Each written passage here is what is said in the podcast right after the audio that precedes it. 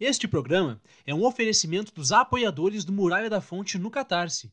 Agradecimentos especiais para Paulo Ricardo Kobielski, Vitor Jaques Cabreira dos Santos, Emanuel Henrique de Oliveira Nascimento, Matheus Teixeira Pereira, Paloma Batista da Silva, Igor Tavares, Antônio Carlos dos Santos Gonçalves e João Paulo Ranque de Faria. Muito obrigado a todos vocês. Para virar membro, acesse catarse.me barra muralha e confira nossos planos. Link na descrição. Bom episódio para vocês. Bom dia, boa tarde e boa noite, decenautas. Tudo bem com vocês? Eu espero que sim. Aqui é o Pedro Kobielski, o Kobe, e este é o Muralha Talks, a sua resenha semanal da DC Comics. Então, antes da gente começar, logo de início, já vou falar para vocês: a muralha precisa de você. Isso mesmo, a muralha precisa de você. Então é assim, ó, se tu gosta do nosso trabalho, se tu curte o trampo que a gente faz, nos ajude a produzir ainda mais. Considere virar apoiador do Catarse. A partir de cinco reais, você ajuda já o nosso podcast muito a continuar produzindo, tá? E vocês vão ganhar recompensas que vão desde o seu nome citado em todos os episódios, como esse que vocês ouviram agora no início, passando pelo privilégio de escolher temas dos podcasts e vai até participações em episódios que vocês escolhem da sua escolha. Isso mesmo, tá? Então faz isso. Acessa lá o catarse.me barra muralha, o link tá na descrição, e veja aí o que, que se enquadra no orçamento de vocês, tá? Bom, vamos pro tema de hoje que é Green Arrow 1, a primeira edição aí da, da minissérie do Arqueiro Verde, que está voltando aí depois de um bom tempo fora uh, das publicações da DC Comics, especialmente em títulos próprios, tá? Esse quadrinho que é escrito pelo Joshua Williamson, desenhado pelo Sean Isaacsy, e que foi, foi escolhido, né, pelos nossos apoiadores do Catarse lá no grupo do Discord, através de uma enquete. Então, o nosso Arqueiro Verde aqui, o nosso grande comunista da DC Comics, foi o vencedor, tá? Vou ler aqui para vocês a sinopse, que é uma tradução livre da sinopse oficial do quadrinho que está sendo vendida nos sites de, de, venda e no próprio site da DC Comics, tá? O arqueiro Esmeralda está perdido e toda a família de Oliver Queen será necessária para encontrá-lo. Mas forças perigosas estão determinadas a mantê-los separados a qualquer custo.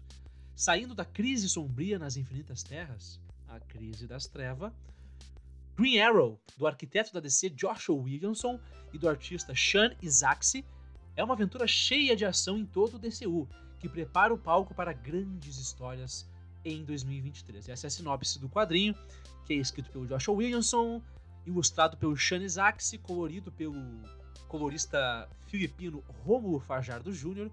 e com letras de Troy Peteri, uma equipe toda aqui já bem acostumada a trabalhar nos quadrinhos da DC Comics, e obviamente, por se tratar de primeira edição, nós temos várias capas variantes. Aqui nessa primeira edição temos do Frank Show, o polêmico Frank Show, né? Sabine Rich, David Nakayama e Edi Kuri. Acho que é esse o nome da pessoa, tá? Perdão aí a, a pessoa que tá ouvindo a gente, né? Certamente. então, gente, é, vocês viram a sinopse, dando um resumo básico da história. Depois que o Arqueiro Verde foi atingido pelo raio do Pária, lá durante os eventos da Crise Sombria, ele tá perdido. E inclusive aqui nós temos um, um flashback do Mr. Terrific, né, do, do Senhor Incrível, dizendo que ele perdeu a assinatura do Oliver Queen.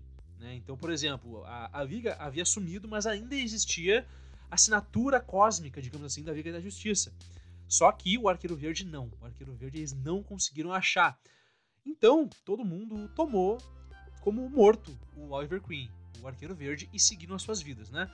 E esse quadrinho começa nessa pegada, é, já explicando o que, que houve, né? Então a gente já sabe que o Oliver Queen tomou esse raio e viajou para outro lugar do multiverso, do Omniverso, que a gente não conhece. Então a gente tem aqui acesso a, ao planeta, a gente descobre o que é esse planeta, tem é um planeta bem esquisito, na verdade. Parece meio que uma abóboda, sabe? Parece Asgard dos filmes da Marvel. E só que eu acho que é um planeta, tá? E depois disso, nós temos ali algumas inscrições meio kirbianas que eu falo, porque são aquelas linhas de estruturas muito parecidas com o que o Kirby fazia, especialmente na época dos Novos Deuses, né? Aquele trampo deles dos anos 70 ali. E a gente descobre então que o Oliver Queen ali está perdido no universo, sem saber, eh, sem ter a menor ideia, perdão, de onde que ele está. Bom, Disso a gente corta, então, pro, pro elenco urbano dessa série, uma coisa que eu vou falar mais pra frente, que é basicamente o Team Arrow, a equipe né, do, do, dos, dos sidekicks e dos correlatos que sobraram do Oliver Queen e que estão tocando a vida ali em Star City como deveria ser feito, certo? Tal qual o Oliver Queen estivesse lá. Eles estão realmente tapando o buraco do Oliver Queen. E sem nenhum trocadilho de cunho sexual aqui, por gentileza, tá bom? Então a gente tem aqui essa equipe que é formada pela Canário Negro, a líder, né? Obviamente, o Connor Hawk e o Arqueiro Vermelho, que é o Roy Harper. E voltou ao final dos eventos da Crise Sombria, como a gente bem sabe. Na verdade, ele voltou ao final dos eventos da Fronteira Infinita. Então já faz mais tempo que ele tá por aí no universo DC, mas só agora que ele tá aparecendo mais seguidamente, vai ser aqui nesse título do Arqueiro Verde, tá? Uh... E eles estão enfrentando alguns bandidos aqui, provavelmente alguns bandidos que vêm de Gotham. A gente vê aqui que o Connor Hawk já tem uma relação estabelecida com o Jason, porque eles estão trocando informações ali sobre os bandidos e tal. Até que eles são ajudados por uma vigilante não identificada inicialmente. Então a gente tem essa vigilante que chega lá, o ajuda ele, salva a vida dessas pessoas. E aí a gente descobre que ela se chama, ela se autodenomina Cheshire Cat.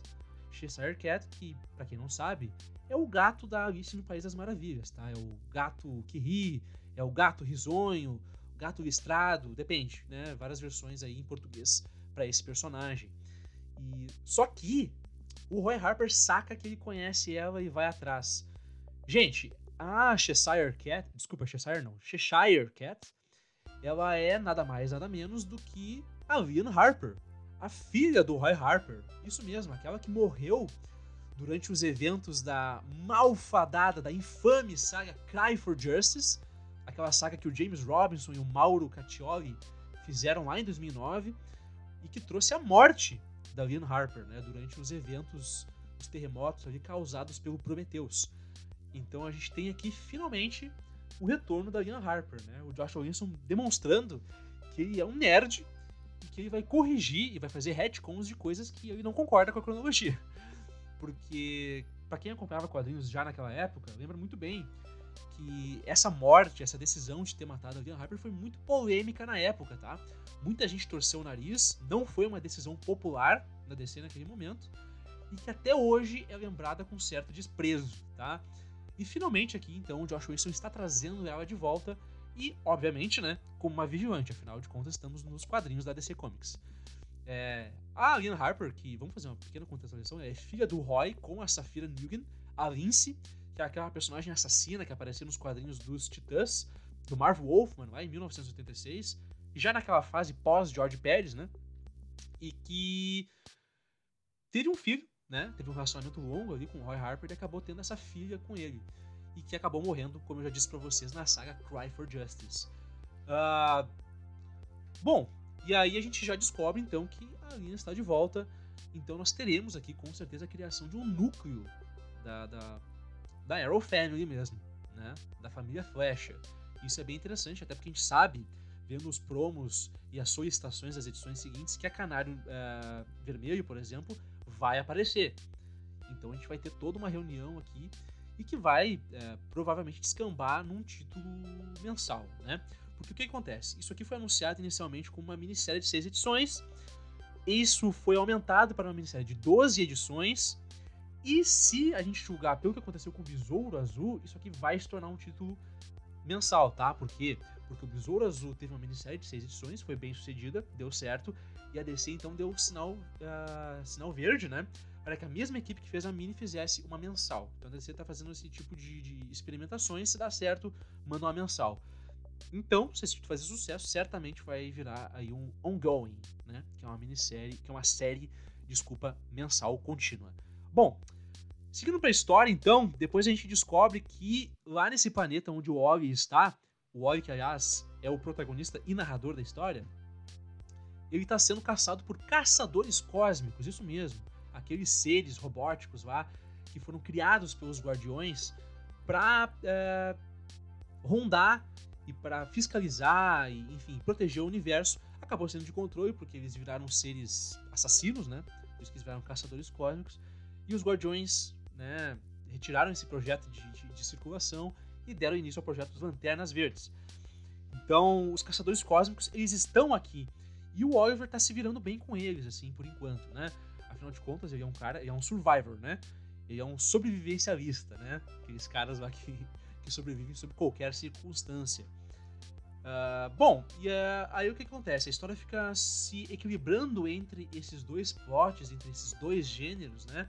O gênero urbano, que é o que é mais comum nas histórias do Arqueiro Verde, que é nesse da, da, da Arrow Family aqui, né? Dos restantes e correlatos do Arqueiro Verde que estão vigiando Star City, com esse núcleo mais é, fantasia científica, multiverso, que aliás, multiverso está virando praticamente um gênero à parte, né? Com a profusão de obras que a gente está tendo nos últimos anos sobre isso, inclusive fora dos quadrinhos.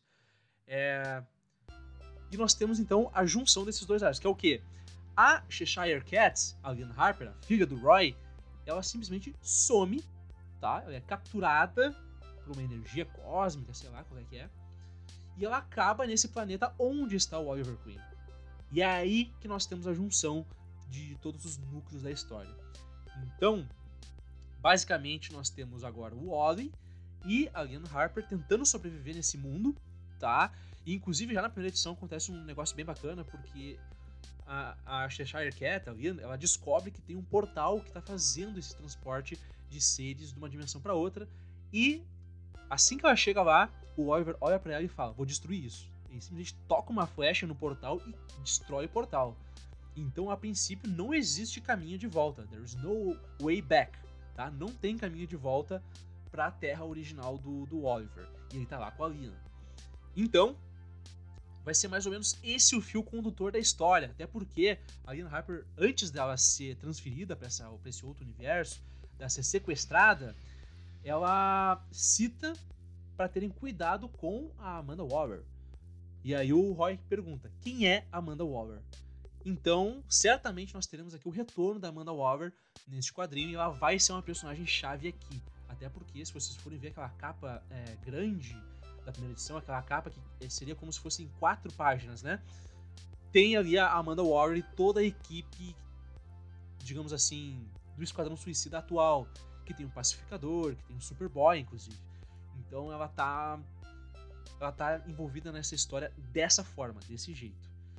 Uh, bom, gente, é, é, isso, tá? É um quadrinho que eu achei bem interessante, principalmente porque ele faz muito bem essa coisa de você trazer aquilo que é corriqueiro, que é comum nas histórias do Arqueiro Verde, que é essa pegada urbana de vigilantismo, e você mesclar com uma fantasia espacial, com uma fantasia de multiverso, omniverso, que é o chão da DC Comics, né?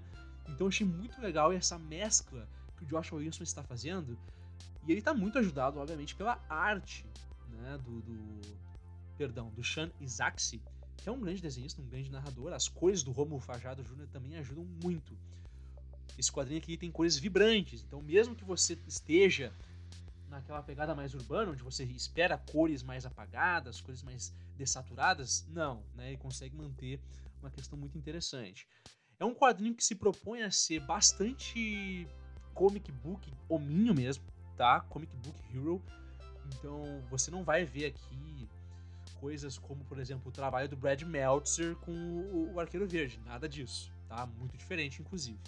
Então é um quadrinho super divertido, bem escrito, bem, bem desenhado e que promete ser aí a, a volta, né? O retorno de Oliver Queen aos quadrinhos da DC Comics, tá? É, uma pequena observação que eu vou fazer com vocês aqui é, como eu disse para vocês, a Cheshire Cat ela é o gato da, da Alice no País das Maravilhas. E aí eu não sei se isso faz referência ao fato da Lian Harper ter ficado muito tempo fora, ou seja, no, no, no, Mundo das Maravilhas, ou se ela. no País das Maravilhas, perdão. Ou se é porque ela viajou para outra terra, ela viajou para o País das Maravilhas, onde está o Oliver Queen. Então, bacana, né? Esse joguete aí essa utilização de um personagem que não é gratuito e que tem a ver com o tema geral da história. É, gostei bastante, surpreendente para mim. É, eu esperava um quadrinho um pouco mais óbvio, né?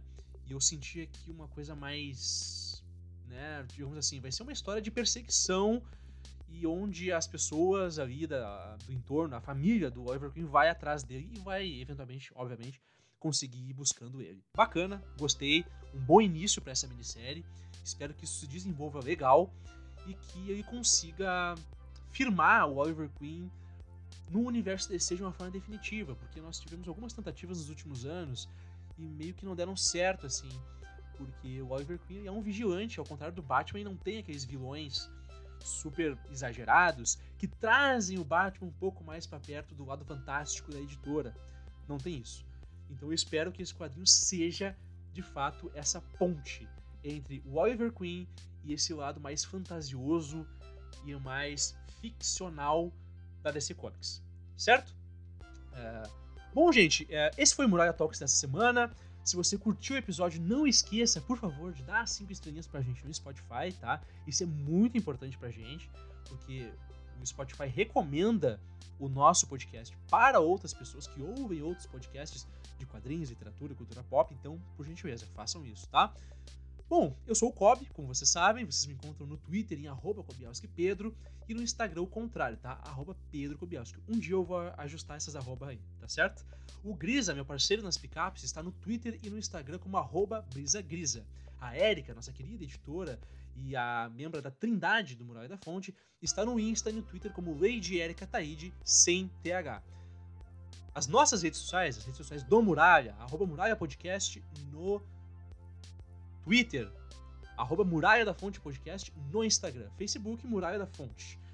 Se você quiser um contato mais oficial com a gente, se você quiser enviar o seu quadrinho para nós, para que a gente possa fazer uma divulgação aqui, ou você queira fazer um, um contato comercial com a gente, por gentileza, e-mail para muralhadafonte.podcast@gmail.com. Tá certo, gente? Obrigado por vocês terem ficado até aqui. Um grande abraço para vocês e até a próxima, hein? E não se esqueçam, a muralha fala.